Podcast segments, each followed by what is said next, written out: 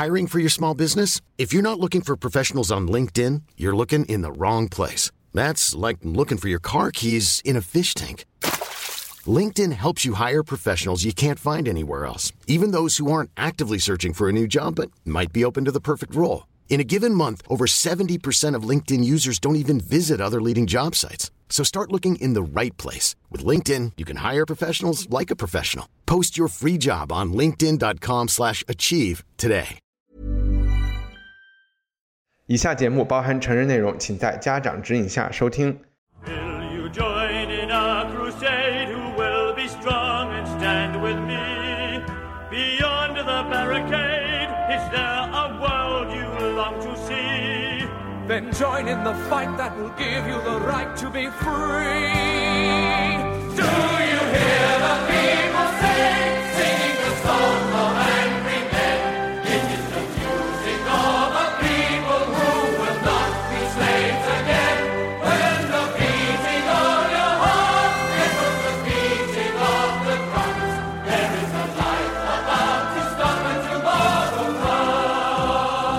收听文化土豆，我是伊康糯米。在托尔斯泰的小说《安娜·卡列琳娜》里，有一幕描述安娜在火车上投入的读着一本英文小说，她把自己想象成女主人公，一会儿在照顾病人，一会儿在议会演讲，一会儿在骑马狩猎。安娜读到这些片段，深感不安，因为她不仅安于阅读这些经历，更希望亲身体验一番。她幻想自己和女主工人一起获得了英式的幸福，得到了爵位和庄园。我们可以猜想，安娜在读的那本书很可能就是英国小说家乔治·艾略特1872年出版的《Middlemarch》，中文音译名为《米德尔马契》，正好也是这一期误读会想和大家分享的书目。今天我们首先要帮高高请一个假，他家的猫咪生病了，他一直在医院里陪着输液，但是雨林还是可以和我们一起连线。他，嗯你现在是在台湾是吧？对的嗯还遇到了台风。嗯对的，嗯，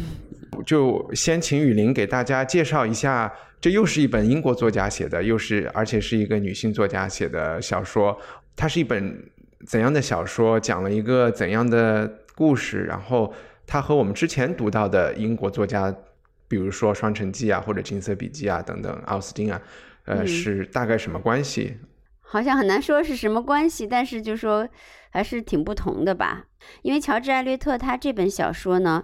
他是肯定还是一个自就是自然主义、现实主义的路线上的小说，他跟那个英国当时的社会政治现实联系是非常紧密的。呃，也就是那一段从农业社会的角呃的状态，要转化到工业社会，转化进那个现代社会的一个过渡时期。嗯，在英国的中部农村，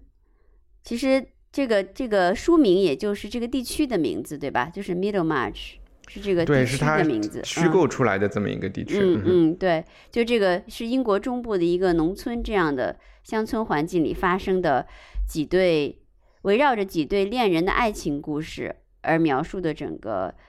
群像，我觉得是因为这个群像的细节，一会儿一帆可以跟跟大家讲一下。嗯，虽然它跟那个双展我们阅阅读过的《双城记》一样是一个现实主义小说，但是它比较可比的，比如是跟奥斯汀相比，对吧？因为也都是维多利亚时期的两个女性作者，然后也都是非常出色的，一直对我们今天还影响深远的作者。那么奥斯汀的小说呢，它比较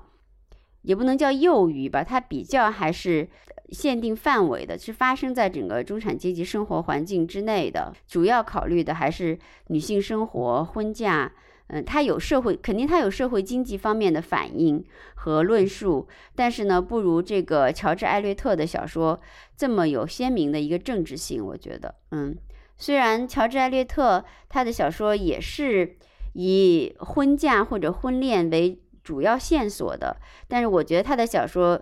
就是具有政治性，也有也有心理性的特别好的文学作品。嗯，因为文学作品的优秀标准来对我来说，一个就是要非常强的政治性，一个就要非常强的心理性。政治性就是说关注于这个作者。呃，自己所处的时空和自己能够看到的人之外的东西，然后心理性就是有非常微妙的、深入和复杂的对个人心理的描写。这是我对乔治·艾略特这个小说最粗浅的一个大概的描述吧。然后一帆，你可以给我们嗯讲一讲，讲一讲这个细节，就这几对人到底是怎么一个故事，跟听众讲一下。啊，好呀。嗯大家一想到维多利亚时期的这种小说，从名字你就能，特别是简·奥斯汀，他要不然就是起一个比较那种呃抽象的名字，像呃《理智与情感》《傲慢与偏见》，要不然就是有一个特别特殊的一个主人公去讲这一个人的故事，像艾玛呀这样的。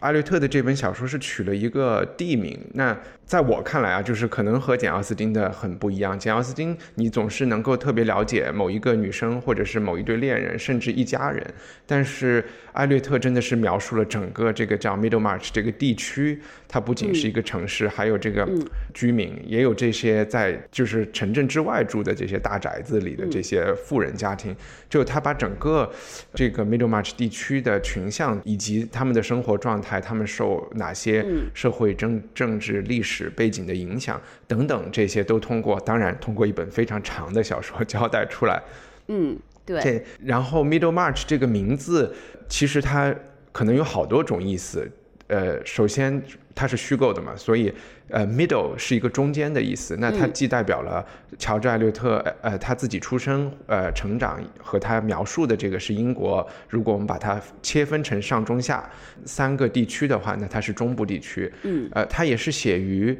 或者是写作的时候是有关于十九世纪中期的，它也是一个。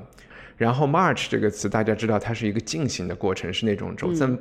走正步叫 march，对吧？义勇军进行曲啊，这种叫进行。这本小说里，像雨林刚才讲到，它是一个社会转型时期，工业革命已经发展到一定阶段，然后出现了城市，出现了中产，出现了呃中产对自己政治利益的诉求，然后也出现了可能那种封建的地主和呃他的雇佣的这些农民家庭之间的关系也在发生转变，以及我们会讲到的这些年轻人，他们也不安于之，大多数人吧，不太安于之前的生活，他们也是希望要 march，不管是说想去伦敦，或者是想在什么事情上有点建树，呃，所以这个名字它可能就还包含了挺多这个意思的。其实你说是爱情故事呢，确实是我我讲一讲有三对人是哪三对人，嗯。嗯，呃最主要的光环最大的女主角可能就是这个啊、布鲁克家族的布鲁克小姐，她叫多罗西亚，然后嗯。她是一个，其实小说一开始就描述了她和她的 sister，我也没太搞清楚是姐姐还是妹妹，呃，然后他们俩性格迥然不同。呃，她的妹妹其实比较好介绍，她就是一个特别传统、特别乖的一个乖乖女。然后她对生活的需求就是嫁一个有钱的、呃有爵位的人，然后呢，呃生孩子，然后当一个好的好的太太就好了。那多罗西亚就是一个比较调皮捣蛋，然后可能有一点不太听大人话的这么一个人。那她嗯就好死不死的 爱上了一个比她大几十岁的一个，花了毕生精力自己在做那种研究考古的这么一个人。然后他考的也不是那种我们现在意义上的古，他那个老头。呃，在做的一个研究是要把所有古典世界的神话故事都找到一个理论来做一个大统一。嗯那多罗西亚自己在小说里有有一句话我印象特别深，就是他好像要找一根线把天上的星星都穿起来。嗯那这是一个不可能的事情。那这个人，呃多罗西亚开始对这种特别渊博，然后比他经历很多的人和他在一起，他有很多幻想，他觉得嗯我可以学到很多东西，我可以奉献给他的这个学术。这个 研究成果，我去做我的奉献，但这一段婚姻很快就出现了大家都能够预见的问题。后来他又和一个和他年纪相仿，然后是一个很有艺术家气质的这么一个年轻人好了，这是嗯大女主了。然后另外一对，我觉得是一个大男主，在我看来是一个呃从巴黎留学回来的医生。然后这个男生呢，娶了他们 Middlemarch 这个村的，可以说是村花这么一个人物，相貌各方面都特别好，但是也属于一个没什么想法的人。然后一个可能比较娇惯的人，他们因为相对来说经济条件是属于中产阶级，就像现在的年轻人，可能一不小心啊就欠了很多信用卡的债务啊什么，所以由经济引起的呃引起了他们的一些婚姻问题。呃，这个男的呢，刚才讲他那个医生身份，也代表着一种可能，因为他是从巴黎。学成归来的，巴黎那个时候的医学是比啊、英格兰发达很多。然后好像他还在苏格兰也有学过，苏格兰的大学已经开始用啊、有解剖学啊，有这些很讲临床、讲证据的这些东西了。所以他到了这个 Middlemarch 以后，又和本地的大夫们有很多冲突，他的事业也因为他的婚姻的问题受到了一些影响。这是第二队人。第三队，我觉得主要的人物是。也是生活在 Middlemarch 城里的中产阶级，呃，甚至都还要穷一点的人，一对青梅竹马的男女，怎么讲？他们的恋爱故事相对来说时代背景那种感觉就稍微弱一点，就是它可以发生在任何时候，也也就是一对青梅竹马的人克服了一些问题，当然也不是主要，我觉得还是这个，呃，男就是这个男生自己要承担要成长的这个过程。大概讲了这么几对人，然后我刚才有提到多罗西亚的妹妹或者姐姐，她叫西利亚，她也就是她有一个常规的婚姻，但是我觉得这是一个来衬托多罗西亚的，就是走非主流路线的这么一个 一个感觉嗯，所以这本书唠唠叨叨也很长，讲了几段关系也很多，然后包括他们的父母，包括邻里同事，所以确实是把。这个乡村的很多方方面面，反正都都写写的很细吧？啊，嗯，确实跟你说的就是奥斯汀跟嗯嗯乔治艾略特还是挺不相同的。嗯，他确实，叫艾略特确实写的是一个群像，最后感觉不到谁到底是最重要的人，好像是。对，因为我为什么在这里面，我开始稍微有一点犹豫，说是不是关于这些人的爱情故事呢？嗯。就是因为这个里边的所有的人的关系和冲突，以及解决这个冲突对他们的爱情的命运的影响，嗯，是一个跟他们都没有那么大关系的一个人。镇镇上的那个银行家，那个银行家有一些黑黑黑料黑背景，被挖出来然后跟那个对对被对他被我他被挖出来，被有点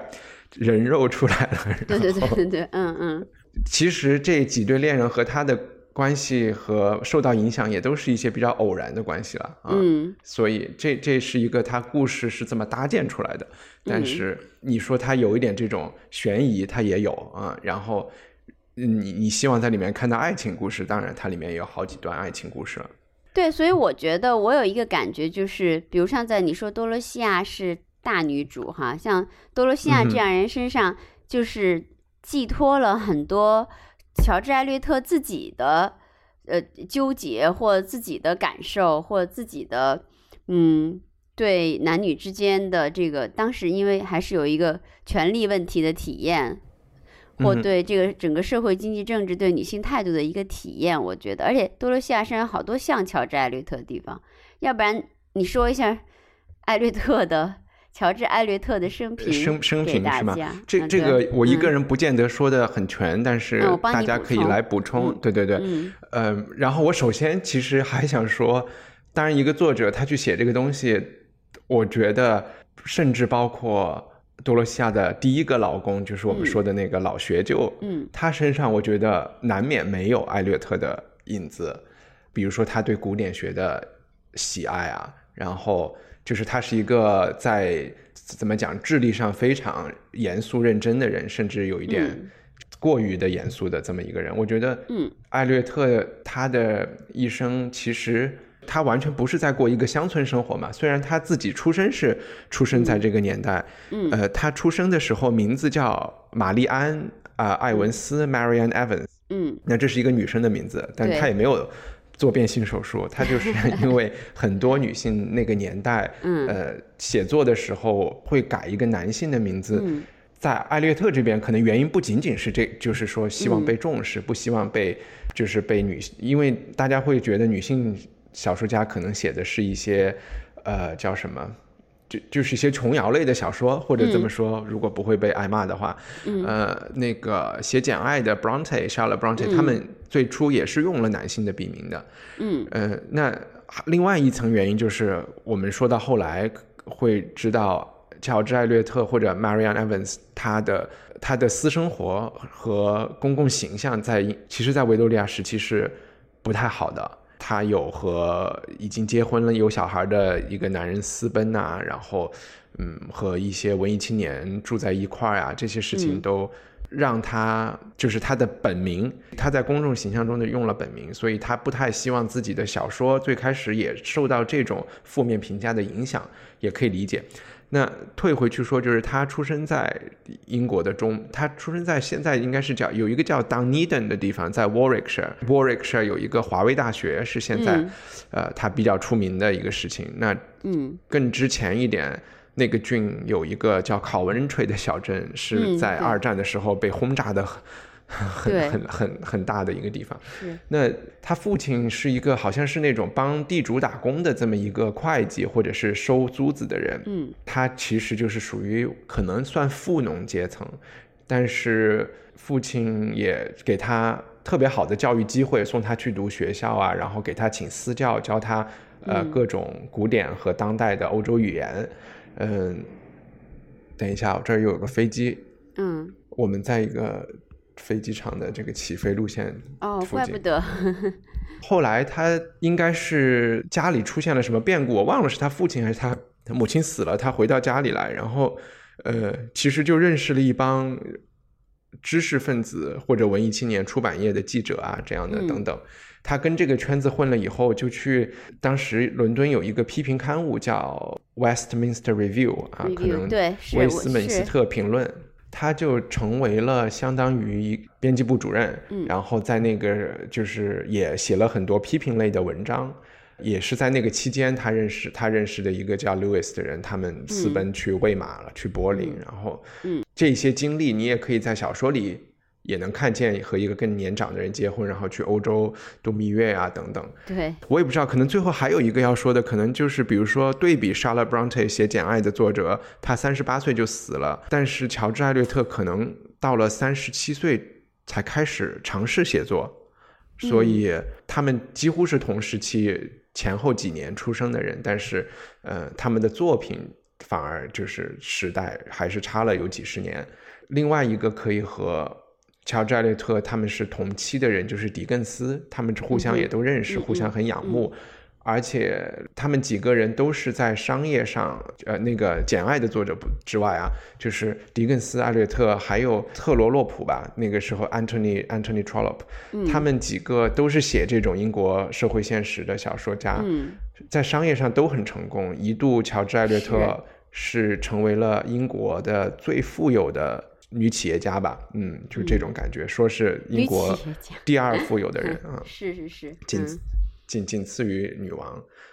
看雨林有什么想补充的地方？嗯，你你说的特别对，我我刚才说，我还接着我那个多罗西亚是乔治嗯艾略特投射的这个影子说，确实是因为他到了伦敦之后，呃，他认识了很多这个学术界的人。其实他当时，嗯，有几段感情关系，比如有一段是跟他那个 Westminster Review 这个主编这个 John Chapman，嗯、好像这个 public、就是这个出版处也是出版人了。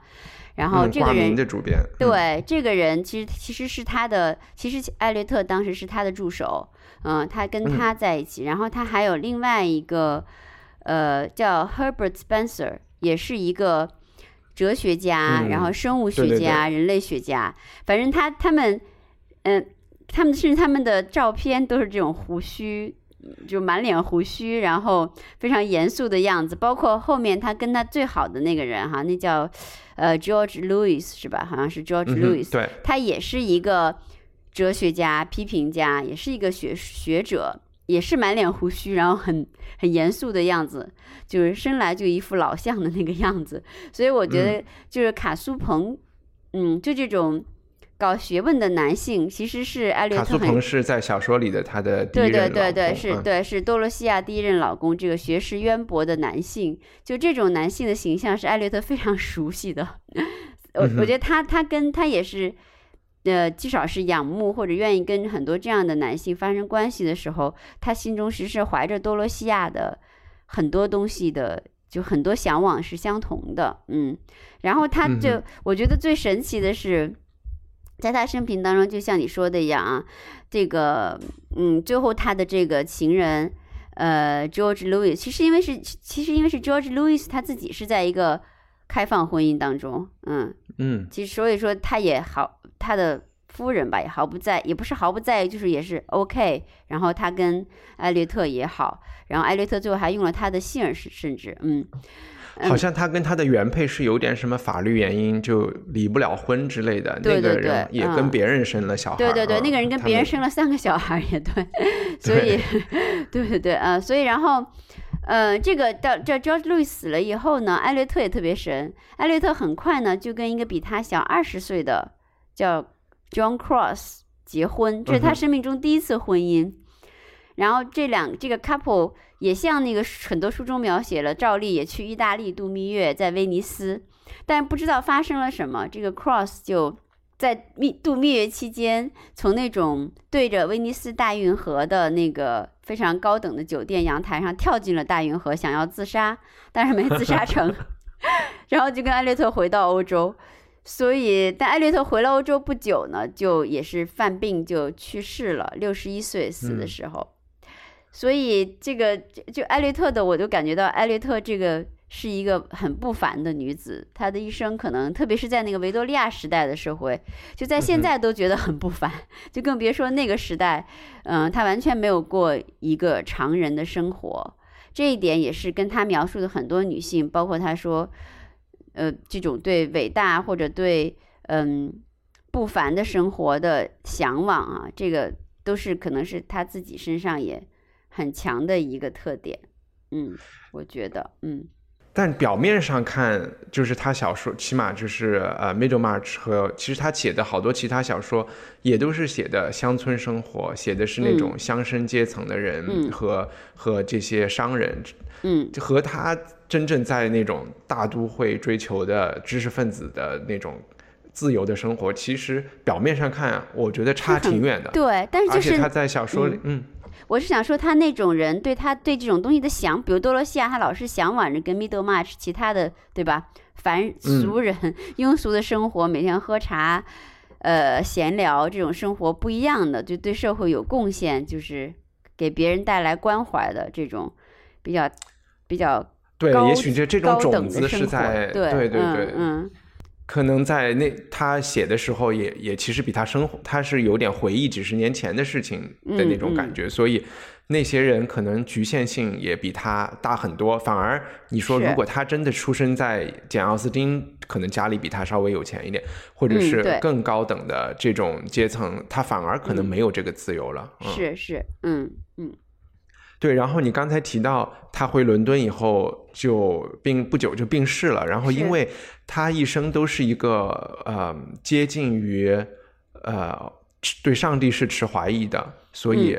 嗯呃，然后因为他的生活方式。按照他的文学地位，他是可以被埋进西敏西敏寺的，呃，和很多伟大的英国人一样。嗯，但是在伦敦，他最后只能埋进一个专门预留给这种呃社会异类的人的这是公墓，也就嗯是、就是在马克思墓的旁边，他们都埋在这个 Highgate 这个地方的一嗯个公墓里面。大家今天如果去参观，也是能找到艾略特的这个公墓的，嗯，还可以一箭双雕，把马克思和他一起都看了。是的，是的，还有我我我记得我们就是说在之前就准备这个气文化土豆之前的那个一些聊天当中说过，就是艾艾略特他到底宗教对他是什么影响？嗯，就也是挺奇特的。按说，比如如果一个人光知道他生平做的这些事儿哈，就是怎么一会儿又跟有婚有有妇之夫，呃，生活呀，还改信别人的信哈，一会儿又去娶一个比自己小二十岁的。然后在他嗯其实很老弱病残的时候，第一次结婚，然后把人逼得跳进河里，这样的事情，嗯你观看这些事实，可能觉得他是完全一个反反宗教的，或者是反基督教信仰的，嗯对。但其实其实又是那么的，就是其实就是那么的复杂，他他这个人本身也是那么的复杂。其实他对宗教还是怀着很深的一种，从知识和情感上都怀着很深的寄托的，我觉得，嗯，嗯所以，呃，我我记得一帆咱们聊过他对那个圣特雷莎的情节，就是对这本小说一开嗯始就有一大嗯段是讲，如果当代就是在又出现了一个圣雷特雷莎这样的女人，我我还嗯开始。开始我觉得哇，这个开场好高级，然后一下又拉回到了文艺复兴时期，但是，但我也没有太细想，你觉得他们俩是什么关系？我觉得就还是刚才说那个，就始终是呃，我觉得艾略特他不是他其实也曾经支持过当时刚刚谋生的、刚刚发芽的这种女权运动，比如说争取妇女选票啊，然后争取妇女嗯对社会的合法权益，而且他自身的很多故事就具备了他使他对社会和政治经济结构中。男男性对女性的态度会非常敏感的一些条件，比如说她不漂亮，嗯这是所有嗯传记作家一谈起艾略特都要谈她不漂亮，她真的不漂亮。你你是布？兰特还有奥斯汀他们都不漂亮。然后你不是说她像谁来着？你说她 我说她长得特别像王尔德，就是脸大、鼻子大、眼睛大，什么都大，发型都差不多。如果对王尔德戴一个女生的帽子，基本就是他乔治艾略特的样子。对对对，多惨！你看 这个感觉。然后对，就是说她长得不漂亮，然后呢，嗯、她首先，然后又因为父亲对她的宠爱，她又受到了高于很多女性的那种知识上的教育。对吧？这点也决定了她的嗯敏感性，嗯然后嗯她在知识上是有优越感的，嗯，但是她从外表上又不符合当时流行的那种，嗯，就是要靠 要靠颜值啊，就是说颜值嗯很重要，嗯，而且她肯定由于知识上的优越感，她也不是那种特别，她不可能是那种特别温柔贤淑。对吧？就是对言听计从的一种性格，嗯，所以我觉得特蕾莎里面呢，就寄托了，嗯，就这种对更自由的、更激情的生活，高于就是说，呃，庸俗的本身的日常生活这种灰色的图景之上的一种向往。特蕾莎这个形象，比如说他曾经说过，特蕾莎，呃，就在那个这本书的序言里说的，特蕾莎热烈而充满理想的谦信，需要史诗般的生活。对他来说，嗯那浩如烟海的爱情传奇，那绝代佳人的风流韵事，算得了什么？这一点微不足道的燃燃料，在他的烈焰吞噬下，顷刻之间便可化为乌有。他的内心自有一种动力，他向往着永无止境的完美，探求着永远没有理由厌弃的目标。他在修会的改革中找到了自己的史诗。这个就像多罗西亚嗯需要改革农村，给人家修房子是一样的。但是呢，由于艾略特他又是个现实主义作家，他充满他的反讽和幽默感，他往往是描写这种，他后面写说，其实很多女人都有特蕾莎的这种激情和热情，或者生来的一种对。呃，伟大事物的向往。他说，女人中间有时也会出现一个圣特蕾莎，只是她的一生无所建树，她的善良心愿无从实现，她那博爱的心灵阵阵的叹息也只能徒唤奈何，消耗在重重阻力中，而不是倾注在任何可以永垂青史的事业上。这就是他序言的一个态度，其实就是他自己在女性境遇中挣扎的一个态度，也是像多罗西亚呀，好里面很多女主角这种东西，我觉得，嗯。嗯，是，就是男，就是男人可以闹革命，对吧？然后女人就只能在她有限的那个范围内做一些事情。这个是很多女人就是长大之后，在她那个年代逐渐接受的一个宿命。然后好像她也是想说，你在这个层面也可以做蛮多事情的这么一个感觉。嗯不过，我们以前好像在节目里你也提到过，有一个特别著名的，应该是本尼尼做的雕塑，是特蕾莎，就是对对对，就是遇见上帝。我后来看到有人就是说，好像特蕾莎是有特别多日记之类的，或者是嗯嗯。呃材料留下来，嗯。然后这嗯。些材料现在到了现代社会，其实都成为了。医学材料，然后 好多人说特蕾莎表现出来的那些状态，她可能是一个有癫癫痫的人，然后对她癫痫发作的时候，对大家把她理解为了一种可能上帝这个时候怎么和他有一种交流。对，因为当时很奇怪，很多修女就很多很多女性的这个信教者哈，会留下一些文字的记录，会描述他们的感觉，就像那个对对，特别是女性对这个东西的描述哈，经常是充满肉体性的。嗯哼，就比如说，比如上帝是啊，像一阵，就特蕾莎著名，就是像用就是烫红的匕首戳穿了我的胸膛，就是充满了身体的感受的，或者我就昏过去了，什么我就觉得身体被蒸发掉了，我身体就各种那种完全是身体性和物理性的感受，所以这是很多修女说跟上帝进行交流的时候一些描述，确实很多人觉得是。女性的什么一些病症，但这个一些说法也有问题，就像很多人说歇斯底里只是女性的一种病一样，嗯，啊之前是这么 觉得的对的对。之前是这样说的，嗯。关于他的宗教，我觉得还有，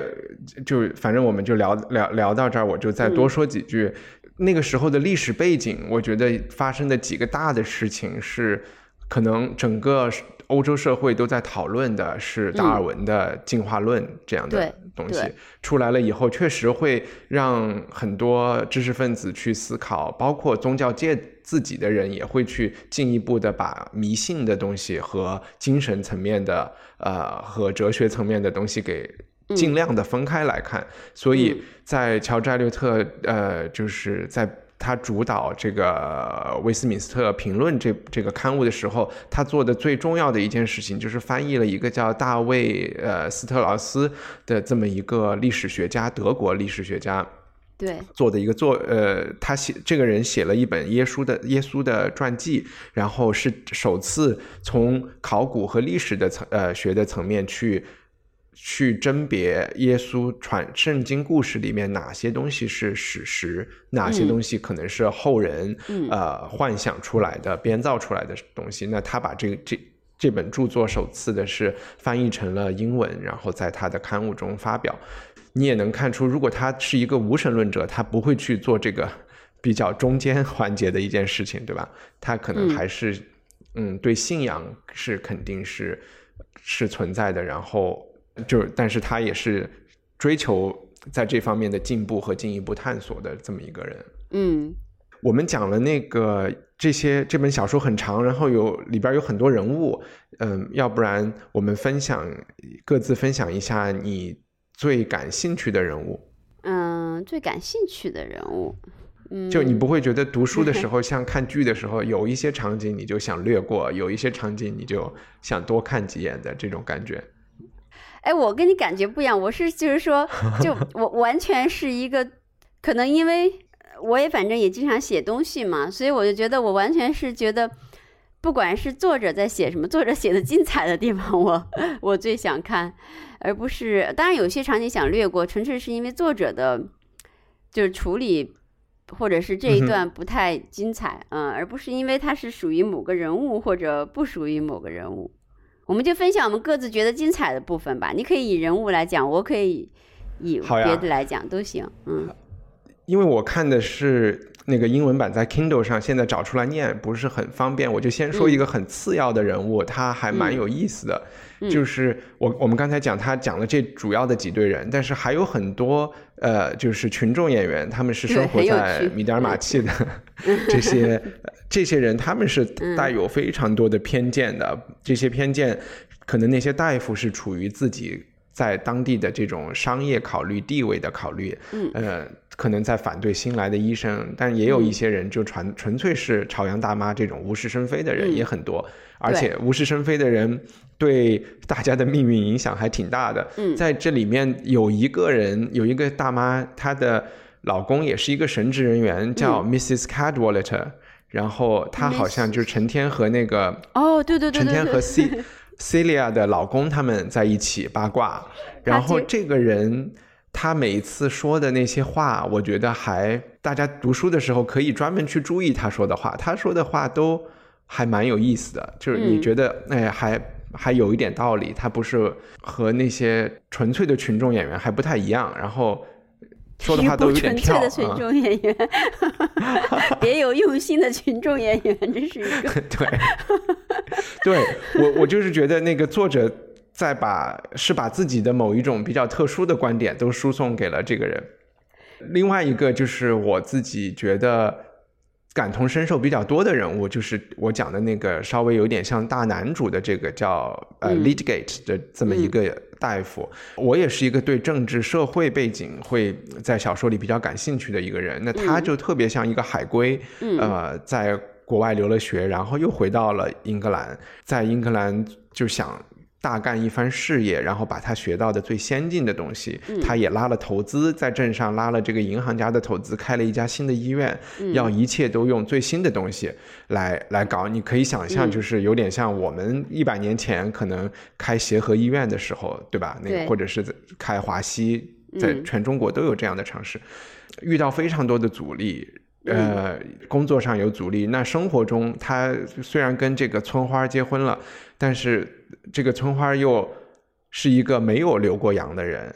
嗯，然后和他这种海归其实肯定在很多事情交流起来也是最后有障碍的，嗯，所以我觉得他他的那个角色放在哪怕是放在今天的中国，都会觉得这种时代感是是特别强的，嗯，而且他最后也。也有某种妥协，因为最开始他是说，OK，我虽然在这个农村里当一个家庭医生，然后我然后拉了投资开了一家新的医院，嗯，呃，但是他做这些一切事情的目的都还是想做临床的研究，去发表论文，呃，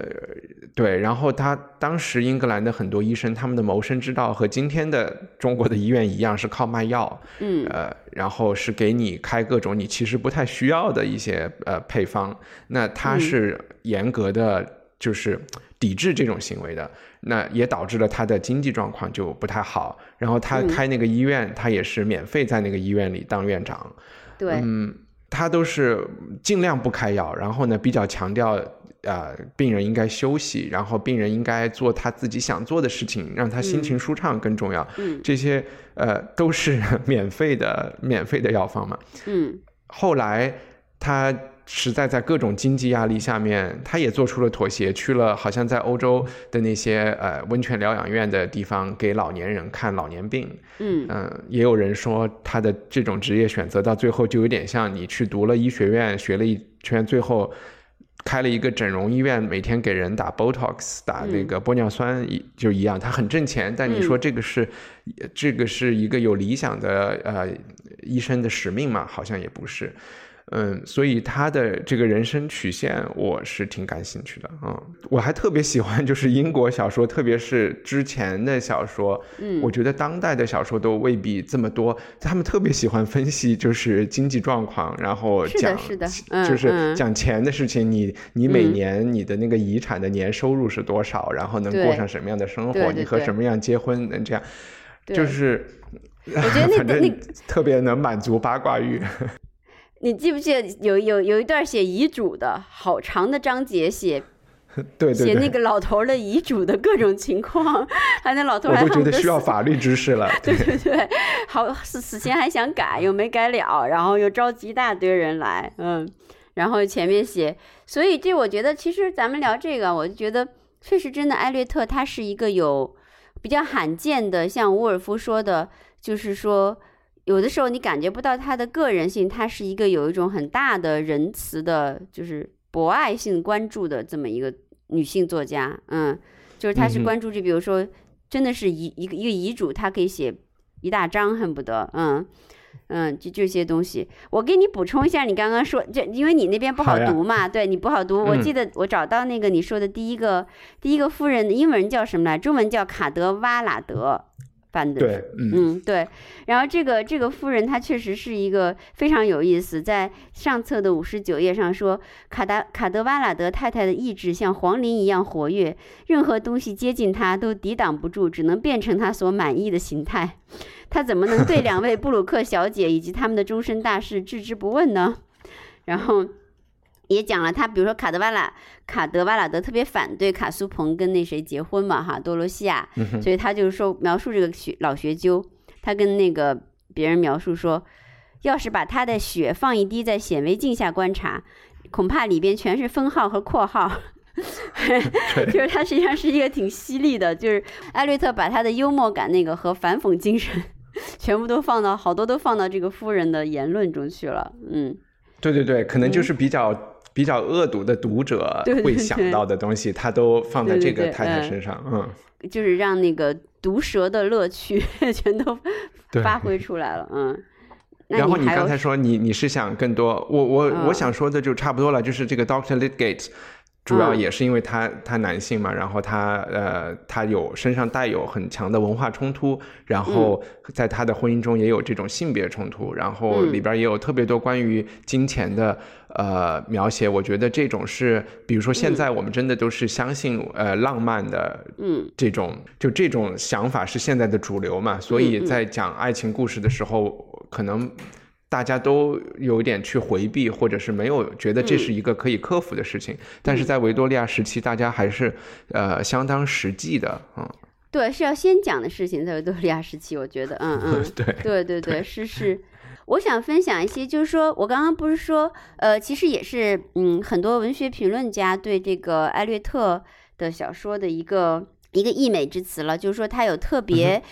呃，特别深入的这种心理性，对人类心理性的洞见。然后他的所有，就像我们刚刚说，他是描写群像，但是他的所有群像都是非常，英文就说是 sophisticated，就非常复杂的，就是说不是那么可以一言以就是下判断的那种那种感觉。呃，这个心理性呢，其实是挺见功力的。他通过很小很小的细，艾略特当然有时候很啰嗦了，但是他有的很小的细节也描绘的让人觉得真的是就一句话描绘出一种非常强的心理的感受。比如说，我现在给大家念一点他这个细节啊，有一个是，嗯，多罗西亚不是。坚持要嫁给那个卡苏彭嘛，就一个老老头子感觉哈。然后他的呃伯父吧，布鲁克，就把他们两个带大带的如花似玉的，总觉得这么就嫁了很可惜，就不太同意他。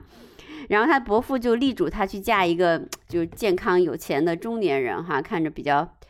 跟他年龄相近一点，呃较为年轻的。嗯然后他呃伯父就说，嗯、这个泰彻姆得罪你了吗？他有什么叫你不喜欢的呢？他的一切都叫我不喜欢。多罗西亚不假思索地说，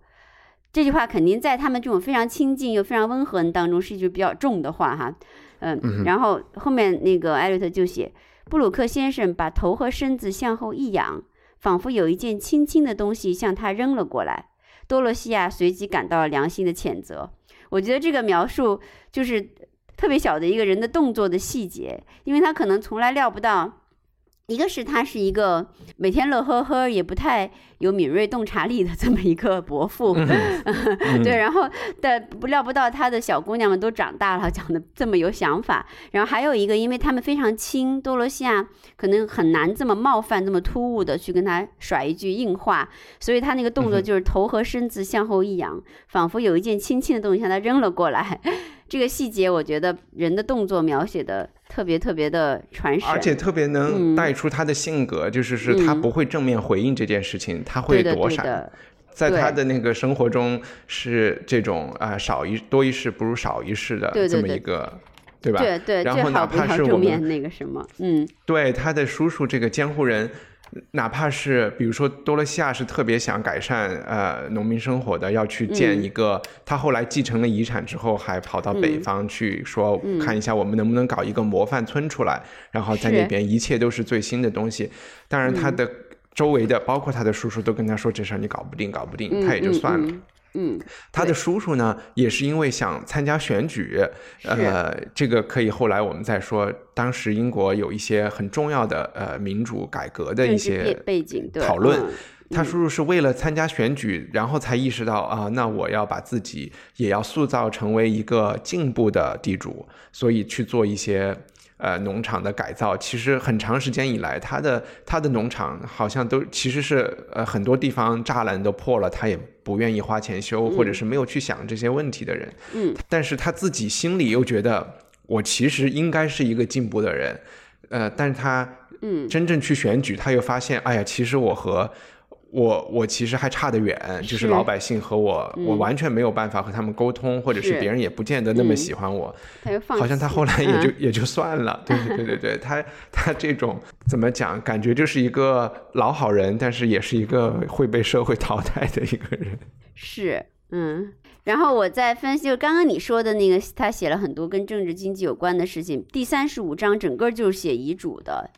呃，遗嘱的细节很复杂，我们就不描。就他那个遗嘱，反正是很多波澜，然后又掀起了后面很多波澜。就是当时很微妙，就要读，就是说要读遗嘱的时候哈，啊、正要读遗嘱的时候，其中一个当时来全家一大家子人都来了哈，其中一个一个就是玛就是玛丽，就是你说刚刚几对人当中的一个那个一个女性，青梅竹马的那一对，呃青梅竹马，呃，不不不嗯管吧，反正她又是一个年轻的观察者，他就说，听到资江遗产分配如下时，就是马上要宣告的重要环节的时候，玛丽看见每一张脸都发生了不易觉察的变化，仿佛有一条微弱的电流迅速从他们上面掠过。你看他的这个嗯描述，我觉得嗯电流也应该是可能再早一对百年不会有的形容。对的对的其实好多嗯文字里你能看出时代感来。是，嗯，是的，是的，能看出看出时代感来。然后他还有一些很精彩的，我就随便翻，随便再分享两一两条就够了。比如说，他说了另外一个非常守旧的，因为他也是描写农村改革哈，有个守旧派。嗯哼，然后他说，他的守旧主义的精华就是一切存在的都是坏的，而一切改革只能坏上加坏。所以就可以看出这个守旧的有多么守旧。然后还有他形容这种英国人，比如这种呃，实际上是一个很好的形象，很美好的形象，就是有一个教区律师，呃，这不是律师，教区牧师忍痛割爱，把自己所爱的女子就公正的让给了这个女人真正爱的对象。这个牧师呢，有一个有一个习惯，就是说，凡是注意观察他的人都会看到他耸了两次肩膀。有这种姿态的少数英国人，从来不属于那种难以相处的类型。嗯，对，所以所以他就是很微妙的这些小的细节，感觉这整个人的肖像，不仅是肖像惟妙惟肖，而且就是说，就像李范刚才说的一样，当时的社会经济的状况，然后和人的这个内心的心理的互动，一点点特别小的互动。他都很准确的给他写出来了，嗯，这是我对嗯艾略特的小说一个特别强的感受，就他的一个他他少见的两个地方，就是一个巨强烈的政治性，对社会经济、对人类整体的一个关关心，和一个很敏锐、很细微的心理性。当然，这个心理性，那么奥斯汀也是很棒的，很多女性作家都是强强的。嗯，他有一个结合，艾略特身上一个结合，我觉得这个是非常优秀的一个地方。嗯，给嗯我印象很深。嗯而且当时他不是以那个男性的这个笔名发表的这篇嗯文章吗？嗯然后，呃，有有几个挺有趣的事情，其中一个就是他们的朋友圈也会在讨论这件事情，好像是嗯狄更斯给艾略特写了一封信，嗯然后去讲说，我觉得这本小说的作者应该是一个男性，哦，哎，应该是一个女性啊，不是男性，嗯哦哦嗯然后当时他不是很有钱，其实和今今天的罗琳一样，也收到了特别多的读者来信。嗯然后其中最多的就就是讲他把当那个年代的英国人刻画的多么惟妙惟肖。嗯就是有很多人来说啊，我就是你的小说中的多罗西亚，我就是你的小说里的罗莎蒙德，我就是你小说里的谁。嗯然后还有这种男性读者写信来跟他说、嗯啊，你是不是认识我的两个女儿？然后你写的就是她们。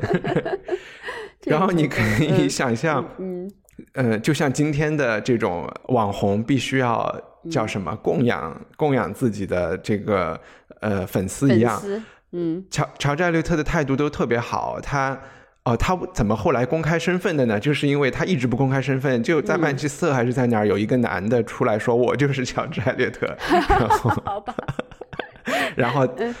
然后，当然你说就是自己不愿意出名和让别人来顶替是两回事儿嘛，对对对所以他就嗯他就嗯公开了，然后收到那么多信。他每次收到这封别人来说啊，你写的就是我的时候，嗯他也很有趣，他他都会回信说，你可不可以麻烦你给我寄一张你的照片，让我看一看我写的是不是你。然后这哦些人也都会纷纷的把自己的肖像寄给艾略特，然后艾略特都会看了以后都会觉得，哎，这和我想象的罗莎蒙德差得好远。好有意思啊！这肖像应该还在艾略特故居博物馆吧？还在吗？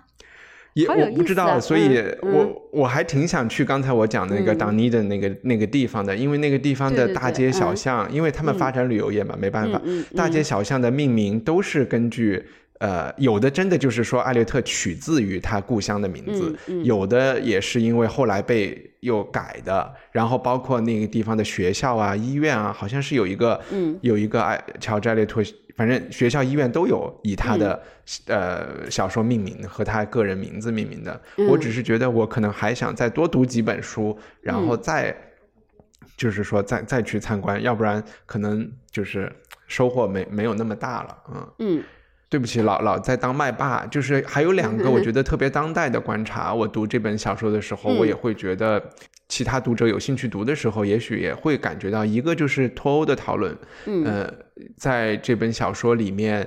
呃，其实刚才我讲大的时代背景，不仅有达尔文，还有法国大革命。法国大革命发生之后，英国的呃既得利益者是非常担心发生这种革命的，嗯所以也因此他们就是倒退回去了一个更保守的一个态度、一个姿态。呃，本来应该顺理成章发生的一些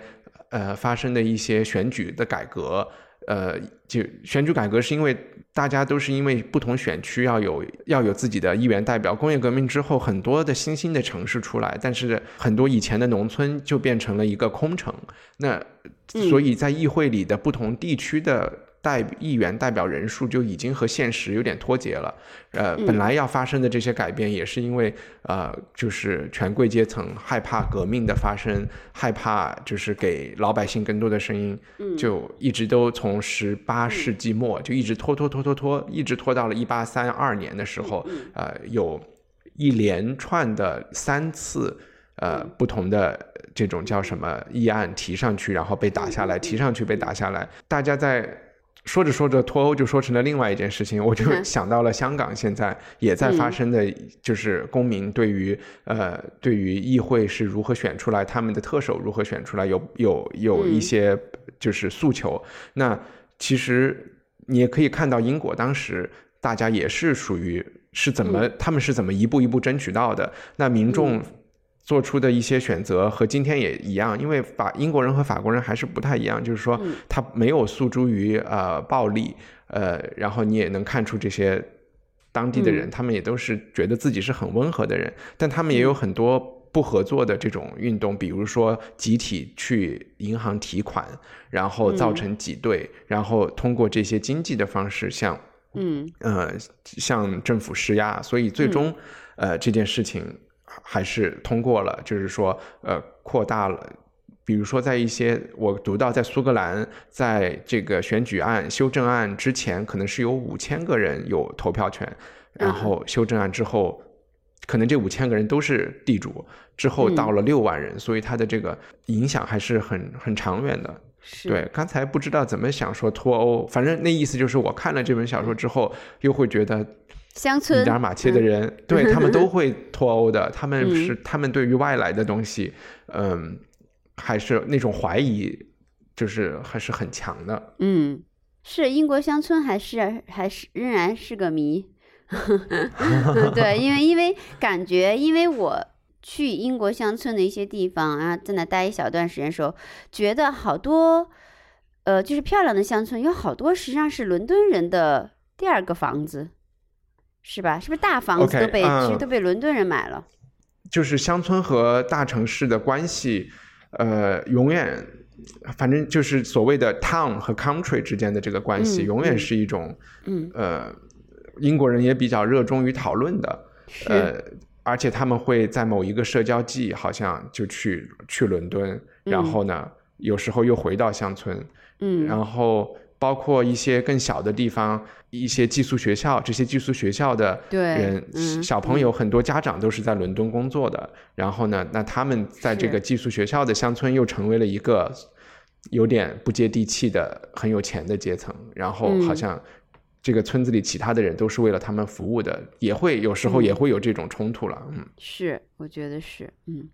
好，那其实我最后可以结合这个向观众的推荐来提一下那个，呃，为什么我们这期文化土豆读了这个米德尔马契是怎么一个机缘？就是乔治·艾略特，肯定我们很早听说过，但是米德尔马契这本书的名字在我身边不断被重复，是通过呃苗伟先生，呃，那个嗯就是大家都叫他苗师傅了，苗师傅好像特别喜欢英国这一波老小姐作者，